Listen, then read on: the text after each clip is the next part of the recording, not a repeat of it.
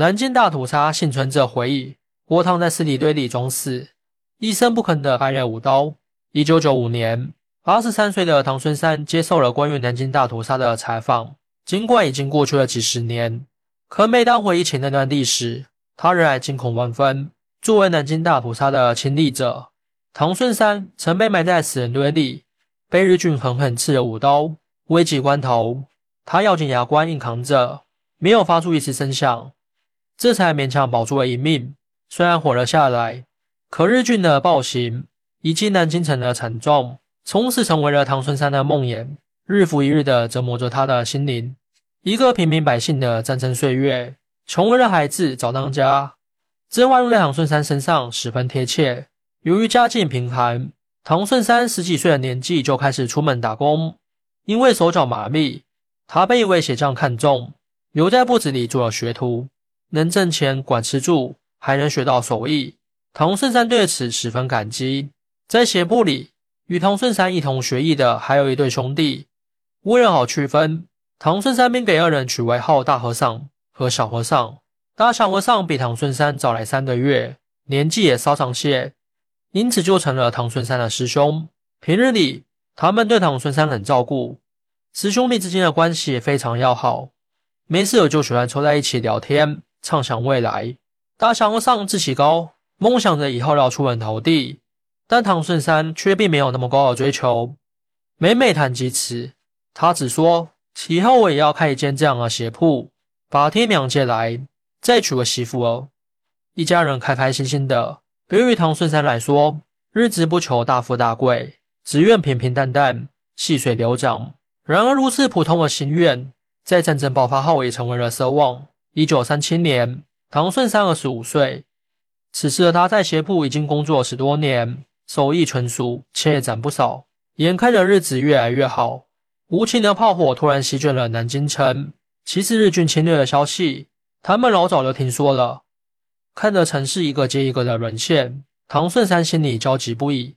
当时师兄们还劝他不要太担心，说南京可是首都，国民政府在这，不会出事的。但事实证明，国民政府根本不值得老百姓的信任。早在日军到来前，他们就已经弃城逃亡了。十二月二十三日，日军抵达南京城，炮弹如雨点般从天空倾泻而下，房屋倒塌，烈火焚烧，人们四处逃窜。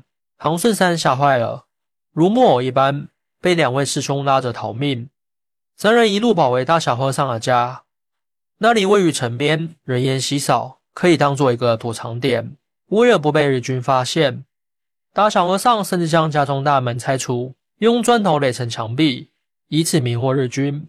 一连好几天，他们躲在屋子里，不敢动，也不敢出声，身心俱疲，再加上饥渴难耐，都令先前的恐惧心情消散不少。又挨了几日后，唐顺山望着师兄们干裂的嘴唇，终于忍不住提出要出门寻找食物，结果立刻遭到了反对。现在城内到处都是日军，你出去就活不了了。可都躲了这么久，你这是找死呢？但任凭大小和尚如何劝阻，唐顺三人铁了心出门。一方面他实在饿得不行，另一方面他也牵挂着自己的父母。我会小心的，你们躲好啦，等我带干粮回来。说罢，他从墙边找开一个小洞，小心翼翼地钻了出去。正是这一去。让唐顺山亲眼见识到了什么叫人间地狱，被扔进死人堆，身中五刀，走到屋外，四处静悄悄的，与先前没什么不同。这让唐顺山稍稍松了口气。他一路小心翼翼，不知走了多久，终于回到先前的大街，还来不及高兴，眼前的场景就让他魂飞魄散。短短几日，繁华的街道就变成一片废墟，四处燃着未尽的火焰。店铺、房屋全部被炮弹炸毁，他最爱的鞋匠铺也已化作一地碎土。最可怕的是，尸体到处都是尸体，满地的血啊！多年后再回忆起当时的情况，唐顺山依旧忍不住浑身颤抖。数不清的尸体横在他眼前，男人、女人、老人、孩童，不论年纪，不分性别，鲜血将地面染成深红色。恐惧令唐顺山双腿发软，几乎无法行走。就在他愣神之际，一双手忽然将他拉到一边，他刚想大叫，就看到另一个人使劲朝他做着虚的动作。顺着那人手指的方向，一队日军正远远走来。见状，二人立刻躲进附近的垃圾桶里，并将稻草铺在顶端遮盖。十二月的南京城寒气逼人，又冷又怕的二人忍不住颤抖起来。不曾想，金带动垃圾桶发出声响，引起了日军的注意。头顶的稻草被掀开，另一个人率先尖叫起来。下一秒，日军的刺刀划破他的喉咙，温热的血溅在唐孙山脸上。那人的头颅就这么在他面前被砍了下来。滚出来！不想像他一样，就赶紧滚出来！也有人这么喊着。似乎是汉奸，唐顺山被他救了出来。这时，另一队日军押着数百名中国人的队伍经过，看到唐顺山后，不由分说将他绑起来，塞进队伍里。唐顺山就这么被迫往前走，一路上尸人遍野。他看着日军毫不在意的踩踏同胞的身体，愤怒却又无能为力。一行人被日军赶着走到一个水塘，水塘边有一个挖好的大坑。唐顺山瞧了一眼，里面已经堆积了数十具血肉模糊的尸体。他立刻意识到，日军应该是想将他们也埋在这个坑里。日兵两人一队，分成四组，开始比赛砍头。砍下的头被扔在地上，一旁还有人拍照，看着同胞一个一个在自己眼前倒下。唐顺山难过极了。那一刻，我几乎做好了死亡的准备。就在唐顺山沉浸在悲伤中时，前面出现了骚动。日军拉着一名孕妇，企图在众人面前实施强暴。孕妇拼命挣扎，被惹怒的日军竟直接挥刀剖开了她的肚子，然后将婴儿挑了出来，挂在刺刀上示众。日军的笑声此起彼伏，唐顺山却只觉得全身的血液都被点燃了。他们不是人，那不是人能做出的事情。紧接着，一名日军拿着刀，向着唐顺山的方向缓缓走来。他闭紧双眼，等待生命的终结。可意外突然发生了。当日军将他前面人的头砍下时，尸体倒在唐顺山的肩膀上。在外力作用下，唐顺山也向后倒去，并与尸体一起掉到坑里。没有人注意到这个小插曲。为了不被发现，唐顺山立刻将头埋在尸体下面装死，一动也不敢动。砍头比赛进行了将近一个小时，尸体源源不断的被扔进坑里。唐顺山感受着身上的重量，感受着别人的血划过他的脸。不知过了多久，日军的身影消失了。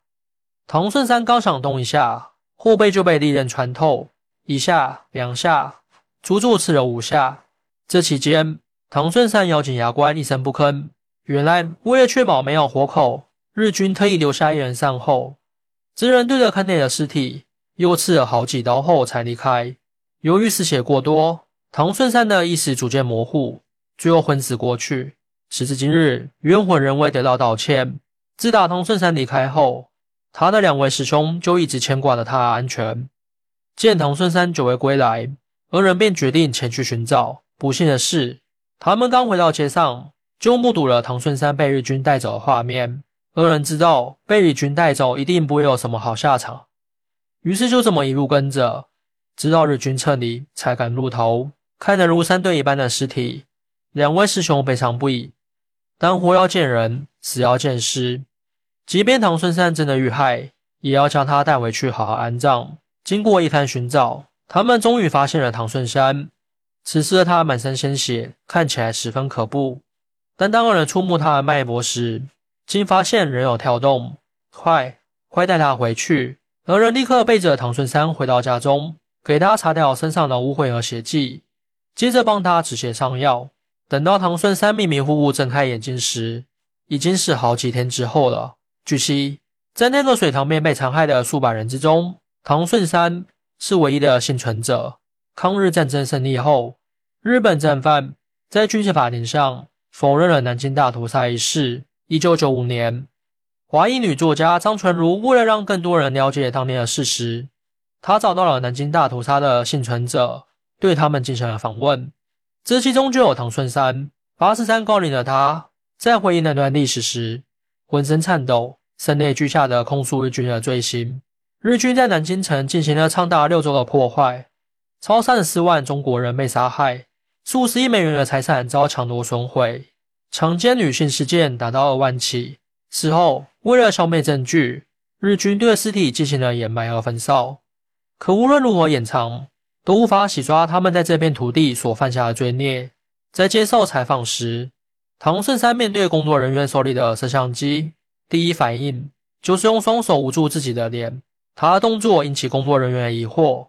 面对询问，唐顺山紧张地开口：“不要照我的脸，我害怕日本人知道了会来抓我。”听到这个回答，在场的人都为之一振，丽姐的心情久久不能平复。唐顺山就是南京城千千万万个百姓的缩影，他们本该拥有幸福安乐的一生，可日军的到来却毁了这一切。与数十万惨死的人民相比，被扔进死人堆、身中五刀的唐顺山无疑是幸运的。可活下来的他，却从此生活在日军暴行的阴影之中。七十年了，我做梦都是那天，没睡过一个安稳觉。被砍下头颅的同胞，被破开肚子的孕妇。日军恐怖的笑声，一切一切化作逃不开的梦魇，日日困扰着他。在接受完采访的几年后，唐顺山老人因病离世。或许对于他来说，死亡反倒是一种解脱。那些可怕的回忆再也无法伤害他了。截至二零二三年六月，在世的南京大屠杀幸存者仅剩三十九位，他们依然在等待加害者的道歉。然而时至今日，日本政府依旧想尽办法否认、推翻南京大屠杀的存在，否认他们的侵略行为。他们的丑恶嘴脸令全世界为之唾弃。根据统计，有关南京大屠杀的证据、史料文件及照片等高达四百余件。无论日本人如何狡辩，这都是不可否认的事实。如今，中国已经屹立于世界前列，再也不会有人敢随意欺辱。但无论过去多少年，我们永远不会忘记历史。南京大屠杀是人类文明史上最残酷、灭绝人性的一页，是日本军国主义对中国人民欠下的一笔永远无法偿还的血债。那些隐于地下的血迹，时时刻刻提醒着我们：吾辈当自强。你有什么看法呢？欢迎大家一起来讨论。您的支持是我更新的动力。更多精彩内容，请关注伴你听书。